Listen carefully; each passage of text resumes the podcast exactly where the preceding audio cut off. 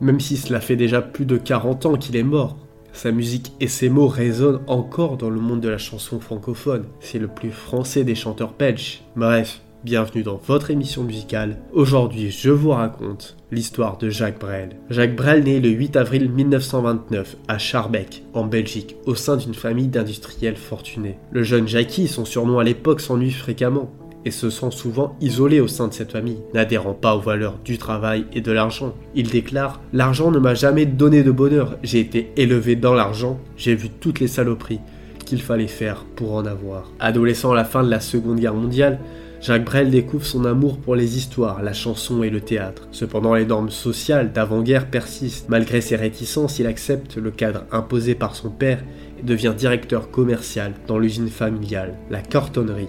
Van Estebrel, spécialisé dans les cartons d'emballage, employant près de 300 salariés à l'époque. Jacques Brel s'y ennuie profondément, affirmant lors d'une de ses premières interviews télévisées Je ne sais pas si vous avez déjà vendu du carton, mais c'est très triste. Et c'est à travers la chanson qu'il trouve son évasion. Parallèlement, Jacques Brel poursuit ses passions, initialement le théâtre, puis la chanson dans un contexte d'action sociale. Son désir de solidarité, d'aider les moins chanceux ou les plus faibles, le conduit vers un mouvement de jeunesse d'inspiration chrétienne, la Franche Cordée, fondée en 1941. C'est là qu'il fait la rencontre de Mich, qu'il épousera en 1950, et avec qui il aura rapidement une fille, Chantal, née en 1951. Deux autres filles suivront, France en 1953 et Isabelle en 1958. Mais pour échapper à cette vie ennuyeuse, il écrit et compose ses premières chansons sur sa guitare et débute dès 1951 sa carrière de chanteur dans des cabarets sous le pseudonyme de Jacques Brel, son père refusant qu'il utilise son nom pour des activités qu'il désapprouve. Cependant, il semble évident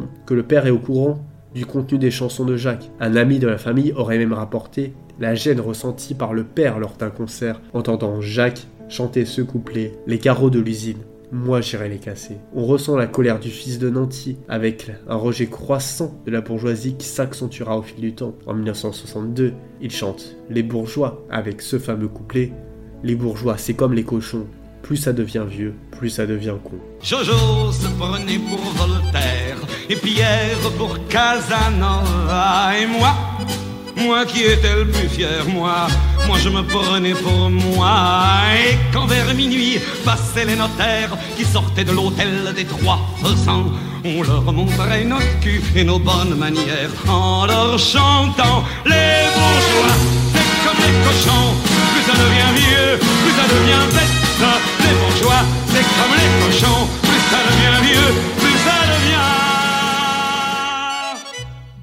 soir d'août 1953, il se présente à un concours de chansons sur Radio Hasselt dans la province du Limbourg. Contrairement à son père, sa mère, Lisette Brel, soutient son fils. Elle demande à ses amis et connaissances d'écrire à la station.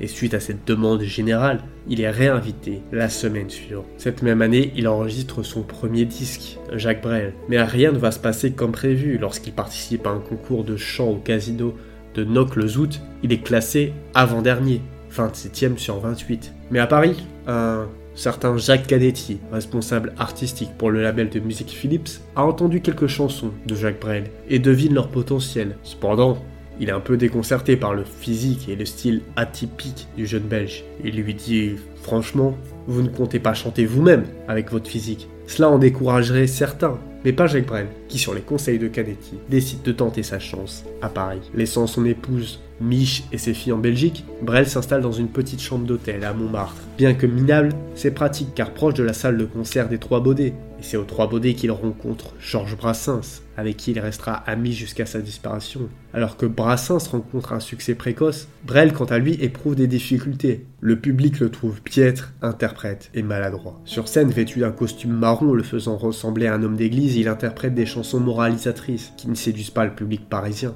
Le succès tarde à venir et moins d'un mois après ses débuts, Jacques Brel est déjà déprogrammé des Trois Baudets. Cela ne le décourage pas le talent, ça n'existe pas, le talent, c'est d'avoir envie de faire quelque chose, dira-t-il. Et de l'envie, il en a. Il court les auditions et enchaîne les petits cachets pour survivre. Il se nourrit de bière et de sandwich et sa santé générale se détériore en raison de l'épuisement et d'une mauvaise alimentation. Et puis le contexte médiatique ne l'aide pas. À la radio nationale, l'ORTF, la diffusion de chansons est soumise à la bienséance. C'est ainsi que la plupart des premières œuvres de Brassens, telles que Le Gorille, La mauvaise réputation, sont interdites d'antenne. Des stations de radio dites périphériques comme Europe 1, RTL, RMC, installées hors du territoire national, et donc du monopole de la France, osent diffuser Brassens, Ferré et bientôt Brel, qui s'impose en chanteur pacifiste et antimilitariste, avec Le Diable ça va, dont les paroles font référence à la Seconde Guerre mondiale et au régime nazi. Rien ne se vend, mais tout s'achète. L'honneur et même la sainteté, ça va.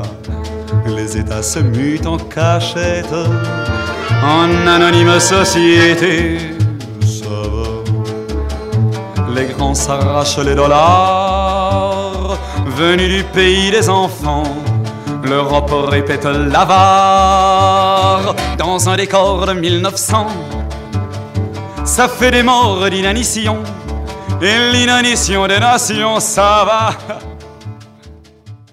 En 1954, Jacques Brel est invité chez Juliette Gréco, une vedette renommée. Durant cette rencontre, elle lui demande de présenter son répertoire. Elle se souvient. Il avait l'air d'un loup, d'un animal un peu sauvage avec une guitare au bout d'un bras très long. Il a commencé à chanter et moi j'ai commencé à fondre, à me dissoudre. J'étais ébloui, émerveillé. J'ai dit, je ne veux pas chanter ce que vous chantez, vous allez les chanter tout seul. En 1959, il continue les scandales avec La Colombe, en plaidant pour la paix en pleine guerre d'Algérie. Les paroles interpellent sur le quai d'une gare où les soldats par quatre attendent les massacres. Pourquoi cette fanfare quand les soldats par quatre attendent les massacres? Sur le quai d'une gare. Pourquoi ce train ventru qui ronronne et soupire avant de nous conduire jusqu'au malentendu? Pourquoi les chants, les cris des foules venues fleurir, ceux qui ont le droit de partir au nom de leur connerie Nous n'irons plus au bois, la colombe est blessée. Bien que la situation financière de Jacques Brel s'améliore, le succès escompté par Jacques Canetti n'est pas encore au rendez-vous. Canetti conseille au chanteur d'écrire une histoire d'amour, qui deviendra Quand on n'a que l'amour, chanson qui sort en 1956, et enfin, le succès est au rendez-vous. Quand on n'a que l'amour pour meubler de merveilles et couvrir de soleil la laideur des faubourgs, quand on n'a que l'amour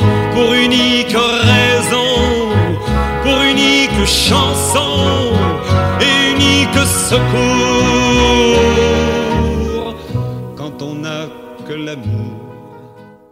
En 1957, son deuxième album reçoit le Grand Prix de l'Académie Charles Cros. Fin 1958, Brel triomphe à l'Olympia et crée son chef-d'œuvre monumental Ne me quitte pas, inspiré par sa rupture avec l'actrice Suzanne Gabriello. Pas moi, je t'offrirai des perles de pluie venues de pays où il ne pleut pas. Je creuserai la terre jusqu'après ma mort pour couvrir ton corps d'or et de lumière. Je ferai un domaine où l'amour sera roi, où l'amour sera loi, où tu seras reine. Ne me quitte pas, ne me quitte pas,